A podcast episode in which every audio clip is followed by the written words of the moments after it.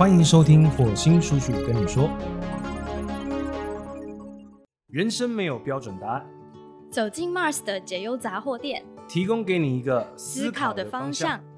大家好，我是小编。大家好，我是 Mars。在火星叔叔跟你说这个频道中，我们会推出几个不同的节目主题，不管是针对生活、职场还是专业知识，我们都希望可以对你有帮助。那今天这个主题叫做解忧杂货店，基本上是公司同仁帮我想的，就是一天到晚在帮助公司同仁解决问题。那在这个情况之下，他们觉得，哎，可能大众的问题，我也可以稍微给一些我自己这边的建议。哦，那如果各位有在一些生活当中，不管你是感情上、生活上、事业上、家庭上，然后或者是这个伴侣关系上，好，或者是亲朋好友的关系上，有任何问题，都欢迎你提出来，可以帮你解惑的呢，我们尽可能解惑；如果没有办法帮你解惑的呢，我们就会请你自己加油，好不好？好，那 Mars，我们制作单位啊这边收集了一些网友投稿问题，我们发现大家对于和家人相处这类的烦恼，其实还蛮多的。有各种的意见不同，例如工作啊、感情啊，甚至婚姻、宗教跟政治立场。那我们今天来看看这些网友们到底遇到什么样的问题。好，OK，来讨论。OK，先跟各位听众朋友说一下，就是我们在录 Podcast 的时候，因为我们就是要讲求自然嘛，所以基本上我们是不看题目的，所以我是。当下我才会知道问题是什么，所以如果有些地方讲的不好，或者是你们听的不爽，没有关系，都欢迎你们给我们建议，我们会持续变得更好。好，那我们直接进第一题吧。好，Mars，我们的第一题呢是有一个网友说，我的爸妈把我养了这么大，爸妈觉得回馈是应该的，但我真的觉得孝亲费让我很有压力。你怎么看孝亲费这个要不要给的这个问题呢？首先，他养那么大是几岁了？他目前大概快要三十岁了。哦，快要三十岁。嗯，好，那应该他得先去思考几件事情。第一件事情是他的收入够不够去负担他的孝心费，因为这个部分不是关于说回馈不回馈的概念，主要是在于有没有那个心对父母好的概念而已。那钱这个东西，其实基本上你要懂得去运用它。我是这个只是一个举例啦。如果你每个月给你父母亲八千块，那一年就是九万六千块。九万六千块情况之下，如果你懂得做投资的话，一年九万六千块可能会变成十万、二十万。那何不如把这个钱拿去做投资呢？把这个钱拿去做投资，产出来的钱再去给你的父母做孝心费啊。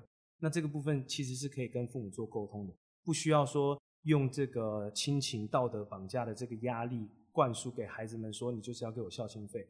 因为这个是父母知识的问题，他们不懂得这方面的知识的话，孩子们如果懂的话。可以跟父母做一个沟通，这个孝心费先放我这边，我让它变成更大钱之后，让这更大钱变成你的孝心费。我觉得这个会是比较好的一个解决方案。嗯，我也有听过，像是有朋友月薪三万，然后爸妈退休，但是有固定收入，所以这个年轻人就是在过年的时候就包了一个大红包给爸妈。嗯，然后再来，就我觉得，就像 Mars 刚刚说的，其实孝顺不一定是。关于金钱，其实日常的小贴心跟体谅，我觉得也是很棒的一种孝亲。没错，是这个意思。而且这其实也是一个悲哀，就是当你们的孝顺只能后面拿到变成是以金钱再来衡量的话，那其实是一个非常悲哀的事情。因为真正的孝顺，其实在举动每一天的一个问候，每一天花个五分钟跟你的父母沟通交谈，彼此谈心，这其实就是孝顺。如果真的后面要透过钱的话，父母有问题，孩子也有问题。嗯，就是我们不要被自己绑架，也不要用情绪勒索别人。对，没有错。那关于意见不同这件事情呢，还有关于期望这件事，像是有一个网友说啊，毕业后爸妈希望他去考公职，可是他却想当业务。那他说，我们为了这个争论了好久，他们总是说我不会想，可是我觉得那是我的人生。那是不是我觉得蛮多可能毕业生啊，或是刚考上大学要选科系的大学生，好像也都会有这种困扰哎。嗯，呃，这一样是这个两边人对于就是父母跟孩子对于知识的问题的状况才会产生这样子的问题，因为父母会觉得说考公职就有一个比较好的铁饭碗嘛，那这个对于他的人生的保障会比较多。那孩子他想要做业务，其实基本上可以拓展他的人生视野，甚至有可能业务做的赚的钱会比这个公家的单位来的多。那公家单位父母又觉得说比较轻松，业务会比较辛苦。这个部分其实还是在于沟通。孩子们，其实你要把你未来的蓝图画给你的父母看。你做业务的目的到底是什么？你做业务可能可以赚得到钱是多少？让你的父母知道，并且试着努力让你的父母安心，让你的父母知道你已经长大了，在他们眼里你永远是孩子。可是你必须告诉他们，你已经长大了，你可以为你自己的未来负责。那如果真的不行的话，就是约法三章嘛。譬如说，你给我三年的时间、两年的时间、一年的时间，这个时间其实是你们可以自己去定的。你们可以去定定一个属于你们自己彼此有共识的一个游戏规则。在几年内没有成功，我就听你的；在几年内如果成功，那你就听我的。我觉得这样子会是一个比较好的沟通的方式了。那我想问问一下，Mars 刚才提到关于人生的蓝图这件事情，你有收过孩子的蓝图吗？还是你有自己画过你的蓝图呢？我在国中的时候就知道我人生的蓝图是什么了。所以这个东西其实我觉得说没有所谓的快或慢了，就是当你真正意识到的时候，你就会很清楚的知道你到底要什么。那在此之前，其实就跟我们在火星叔叔频道影片里面所提到，你得先认识你自己，先认识你自己之后，你才能知道你的人生蓝图是什么。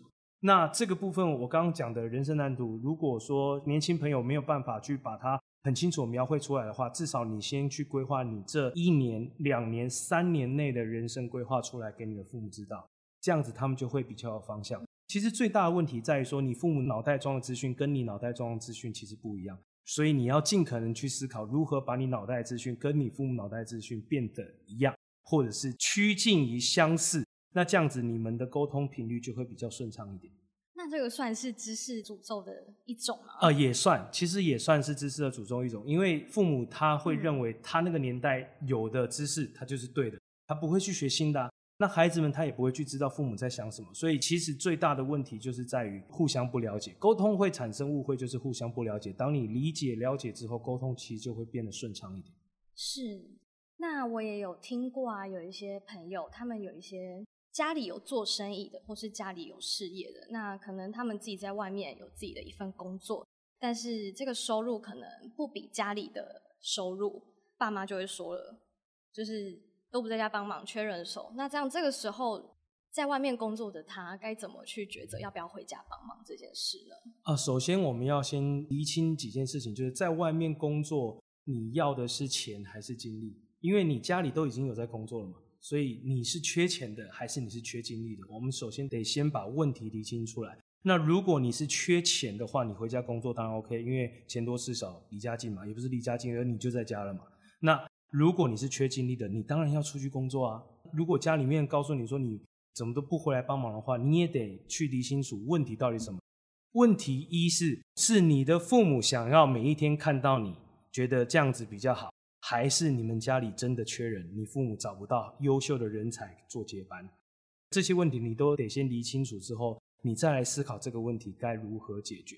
如果你是缺精力的，而家里面人只是想要为了看到你，那其实你可以很好的跟你的父母做沟通，是我在外面学到经历，当我学有所成之后，我回到家里才能够十足十的帮助家里变得更好。如果我现在就回去，可能。我还是得重新学习经验，那等于你们要花更多的时间、更多的资金在我身上。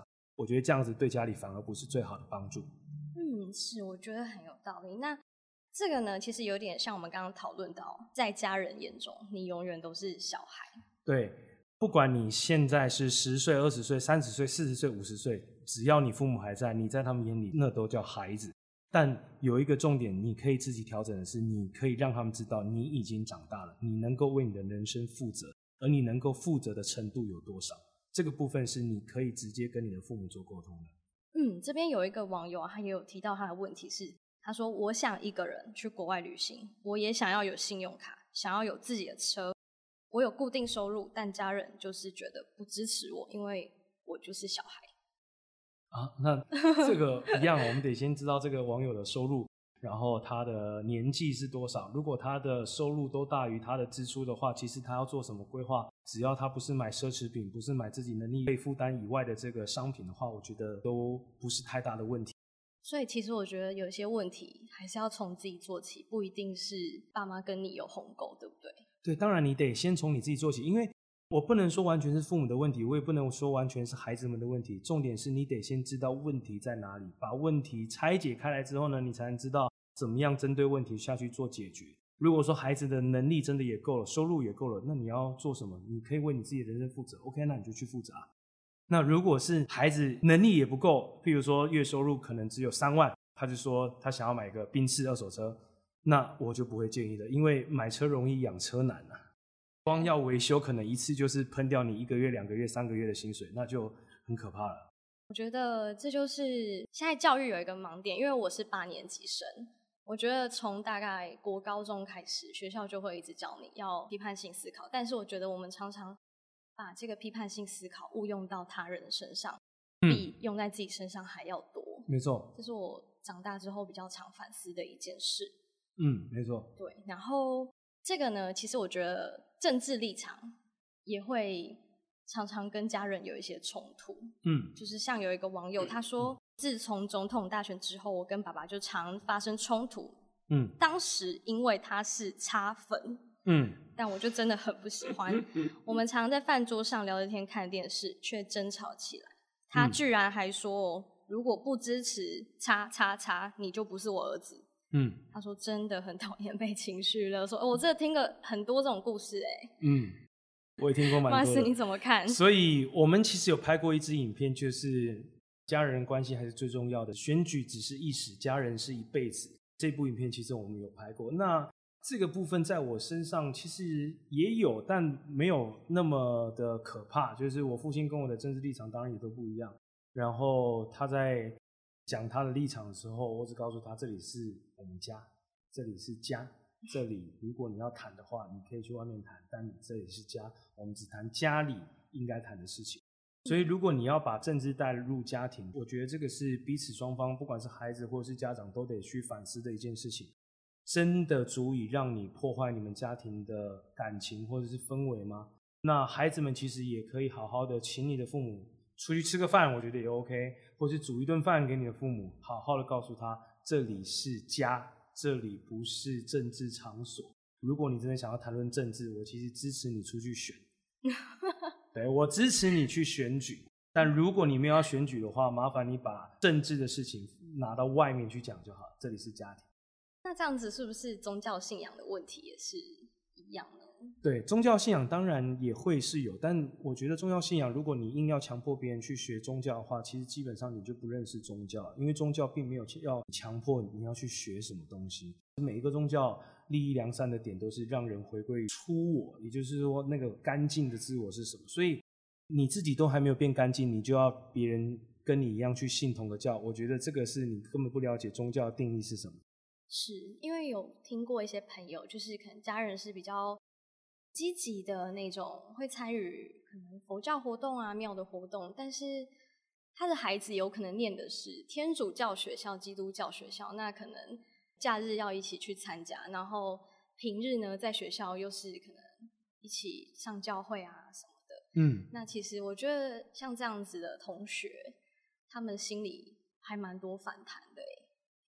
其实基本上，如果是是讲到佛教的话，其实佛教它根本就不是一个宗教。释迦牟尼佛当初在成道的时候，他也没有称自己是佛，所以他也没有立宗教。是后世的人，他为了想要把这个知识巩固起来之后，才有宗教佛教的存在。也就是说，那是后人把它延伸出来。所以，当你真正懂释迦牟尼佛在讲什么时候，其实基本上你不会去认为它就是一个宗教，然后它也不会是一个。高等层次需要的东西，所以基本上，当你认识宗教之后，你就不应该去狂热。那些狂热的，其实基本上就是真的是不了解宗教是什么。所以我会建议孩子们，你还是得好好的跟他们、跟你的父母稍微沟通一下。那其实你要讲佛教也讲太多，因为佛教还分很多宗，什么净土宗啊、禅宗啊等等，这分好多派系出来。所以你到底你学的佛是在哪一个佛？每一个人他其实内心就有一个佛。当你认识到这一点的时候，其实你也不需要狂热。所以这一点其实我觉得一样是知识的问题了。当知识的问题可以解决的话，孩子们知道这件事情，可以稍微的跟你的父母做一下沟通，如果父母还要强迫于你的话，其实基本上我会建议孩子们最快速、最有效的方式就是先远离。所谓的远离呢，建议你可以搬家，或是你可以先出去住，住个半年左右吧，然后你们再回来讨论这件事情。我觉得这个是最快的方式，就是给对方，然后彼此一些空间的意思，对不对？对，因为家人其实也不用一直住在一起，然后家人也不用为了。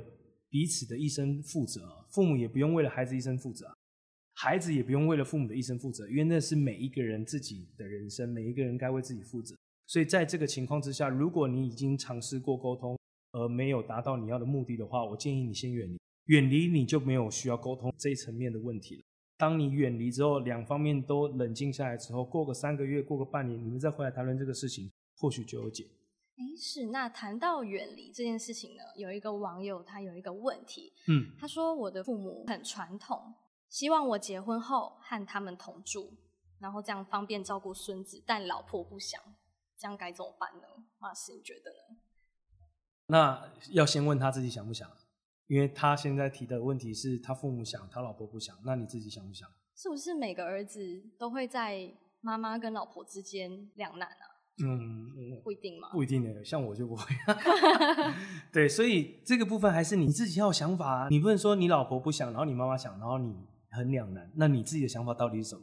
你得先问你自己，你是偏向于想的那一方，还是不想的那一方？然后把你想的原因找出来，把你不想的原因找出来，然后试着去综合一下客观条件跟有可能发生的问题等等的，你再去思考想是对的还是不想是对的。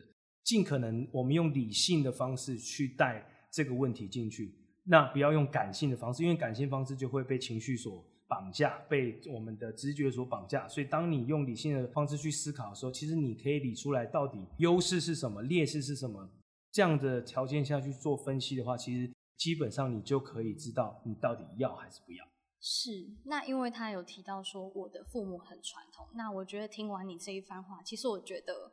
传统并不是一种家庭形态，是一种个人内心的想法，对不对？当然啦，没有错啊。那如果说你父母想，然后你不想，那你就试着去说服你父母啊。你该为你的人生负责啊。所以为什么我又觉得很纳闷的问题是，为什么你们的人生都是你老婆决定，你父母决定？那你自己干嘛？你自己能做什么？所以听到这些问题是感觉你什么事情都没办法做，所以你只能去听别人的建议跟想法。就是你要再有自己的主见一点。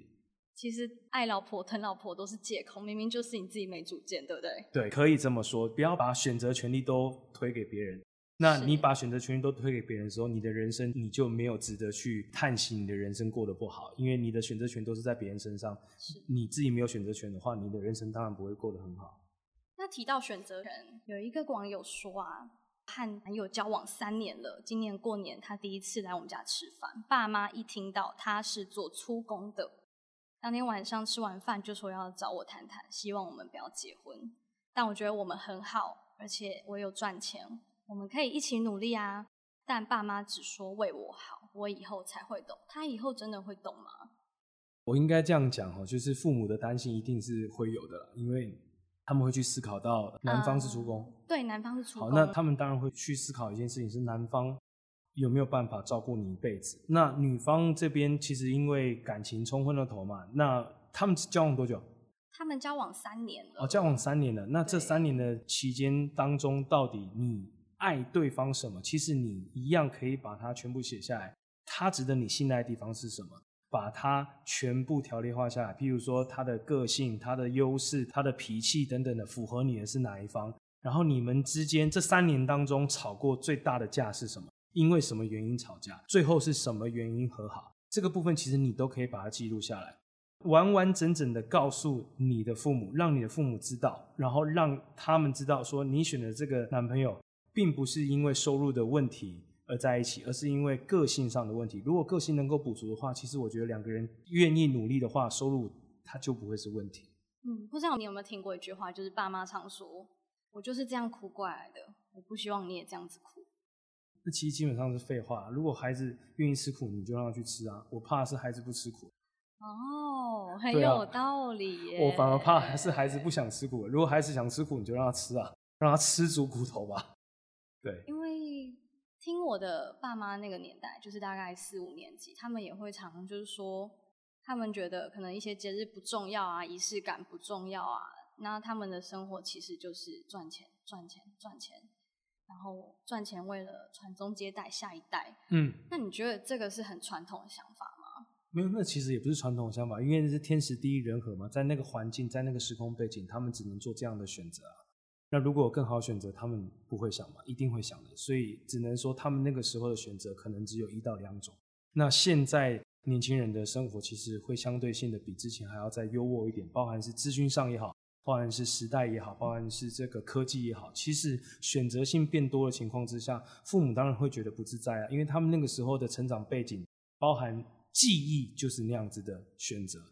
只是我们现在年轻人选择变得比较多，所以其实这个部分要跟你的父母稍微再沟通一下。我知道你很辛苦，我也知道你缺乏什么。那我这个部分也有我们缺乏的。每一个时代有每个时代缺乏的东西，每个时代有每个时代缺乏的知识，每个时代有每个时代缺乏的心智成熟度。所以基本上你得去思考的是，你父母缺少什么，而你缺少什么，我们互相补足，互相把彼此的忧虑点啊、顾虑点啊消除掉。我觉得这样就会变得比较好一点。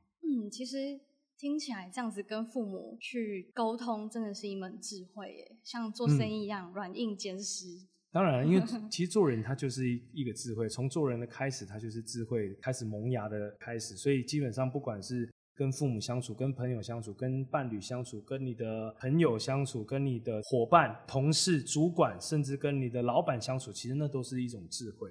嗯，是。那刚刚有提到现在的社会选择多元这件事情，那我就看到了一个网友，他的问题是，他说我是家中的长孙，也是长子，嗯可是我是同性恋。嗯然后还有第二则留言，这个网友说我是同性恋，不是妈咪心中的样子。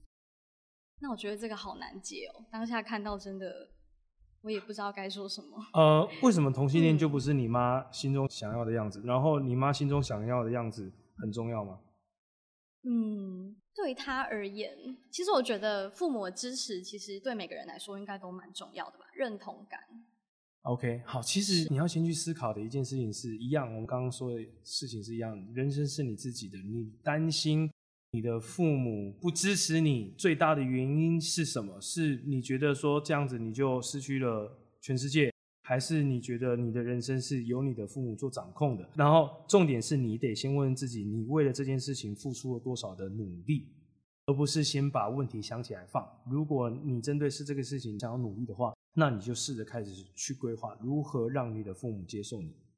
我觉得这个才是你该去思考的事情。那怎么样让你的父母接受你？非常简单啊，一样问问你的父母啊，你觉得我是一个什么样的小孩？你觉得我是一个什么样的孩子？如果让你用十句话来描述我、形容我，你会怎么描述我、形容我？如果你的父母都是称赞你的，那你就得问他：你们喜欢我这个孩子吗？喜欢。好，那我喜欢男孩，你们还喜欢吗？哦，我觉得好感性哦。可以问问看，对可以这样子问问看你的父母啊。嗯这样子的我，如果你们会因为我喜欢男孩就不喜欢我，那你们得去思考一下原因到底是什么。但是我觉得啊，好像他们也不是害怕说父母不喜欢自己，好像是担心父母难过。如果是这样的话，基本上也可以跟你的父母做沟通。如果你们觉得我喜欢男生会难过的话，其实我们可以一起去找那个难过的原因是什么。是应该说刻板印象，觉得男生就应该喜欢女生，女生就应该喜欢男生的方式难过，还是你们认为说可能是我先天有缺陷，我才会喜欢男生？是哪一个方面的难过？如果只是因为刻板印象难过的话，我们可以一起解决。如果是认为我是有缺陷才喜欢男生的话，才难过的话，那基本上我可以告诉你，我基本上我没有任何缺陷，只是因为我目前就是喜欢男生，这样就好了。嗯，我觉得这个回答呢是理性又带感性的诶但是我觉得不管是怎么样的对谈，我觉得每个家庭都应该要找时间，大家好好坐下来谈一谈。对，所以嗯，我觉得给大家一个最好的解法是定期要开一下家庭会议，因为像我们家其实每一个礼拜都会有所谓的家庭会议。那家庭会议其实基本上可以把每一个人彼此的想法提出来，在我们的会议桌上，其实每一个人要 diss 谁啊，要攻击谁，其实都成立。那在会议完之后，其实大家就是得恢复和平的状态。那在会议桌上，其实我们就是要解决问题的。那其实大家应该都知道这个道理，就是小问题不解决就会变大问题。所以家庭也是一样，家庭一定每一天都会发生许多的小问题，而当你没有去解决那个小问题的时候，总有一天它就会变大问题。嗯，那 Mars，你有没有比较印象深刻你们家庭会议的经验？家庭会议经验很多哎，也有一次家庭会议开到全部人都哭的啊，然后爆哭的那种啊，然后崩溃哭那种，然后也有大家很生气的那种 diss 谁啊，然后站起来 diss 谁谁谁，然后请他改正他的习惯，这些都有，每一个状况都有发生过。有点想听痛哭流涕的剧情耶！哦，痛哭流涕的事情啊，其实基本上我就会，我的脑袋很奇怪，我都会想一些有的没有的游戏啊。所以在某一次啊，应该是在五六年前吧，某一次我就请所有的孩子跟这个学说自我介绍，但自我介绍是跟父母的自我介绍，也就是说他要跟父母讲说。我是谁？我叫什么名字？我生长于哪里？我是谁的小孩？然后我的幼稚园最印象深刻的记忆是什么？我国小最印象深刻记忆是什么？我国中最印象深刻的记忆是什么？我对妈妈最印象深刻的记忆是什么？我对于我的兄弟姐妹最印象深刻的记忆是什么？然后讲一讲，他们就哭了，但他们就哭成一团。然后就是小朋友最小的妹妹讲到她以前被她哥哥欺负就哭了，然后他哥哥听到哦，原来我以前有欺负过你啊，造成你的阴影也就哭了。然后也有讲到哎。愧对于这个母亲的栽培，可能在过程当中没有做好母亲希望的这个期望，就是他可能做了一些人格上偏差的东西，可能说了谎或什么的。然后讲到这边，他们就一起哭这样子。哦，那其实你们家人间很没有那道墙哎。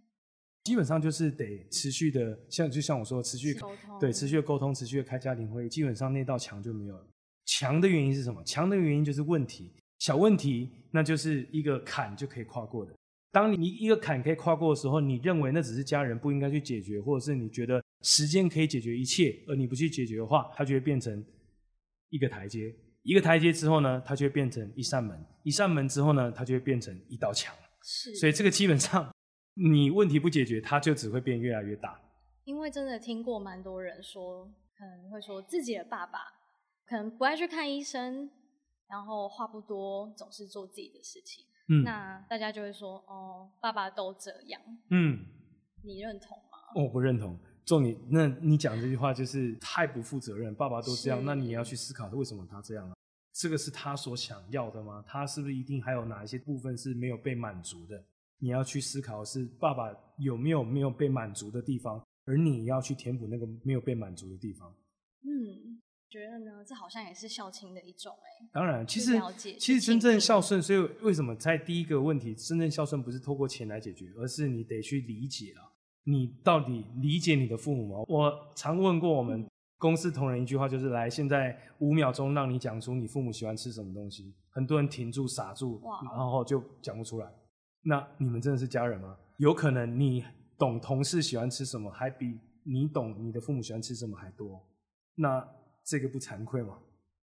我觉得我好像也要去反思一下这个问题。啊，没有没有，没事没事没事。我觉得 这个就是提出来一个一个一个一个经验谈啦，就是我自己的感受是什么，然后让大家可以有机会的话去反思一下，说，哎，是不是哪一些觉得我讲的有道理，哪些没道理都没有关系，你就只要取你觉得我讲的有道理的去吸收、去消化、去理解就可以了。是，那我觉得不变的一个真理，其实人跟人之间就是要多多的沟通，那才不会有那一道墙的产生。不管是跟家人，是跟朋友，是跟同事，这样子，可能我觉得整体气氛是可以由沟通来改变的。当然，当然，当然，因为所有的误会都是从不了解开始啊。嗯，一定的，有误会就是不了解嘛。那当你了解了、理解了，就不会有误会了。那怎么样去了解、理解，就是沟通。那我们今天的问题呢，就到这边告一段落。谢谢 Mars。哦，谢谢。OK，这样子就结束了嘛？好，没问题。OK，感谢大家。那如果有任何问题的话，也欢迎私讯告诉我们。我们的小编会去收集问题，分类出来之后呢，我们会再录制成下一集的 Podcast 节目。如果你觉得这个节目对你有帮助的话，请订阅追踪我们频道。火星叔叔跟你说，并送出五颗星的评价。呃，其实不送出五颗星评价也没有关系啦，反正只要这个频道对你有帮助的话，我觉得都很好。那有任何想要问的问题，或是对节目有任何的建议，欢迎来信告诉我们。谢谢你的收听，我是小编，我是 Mars，我们下期见，拜拜。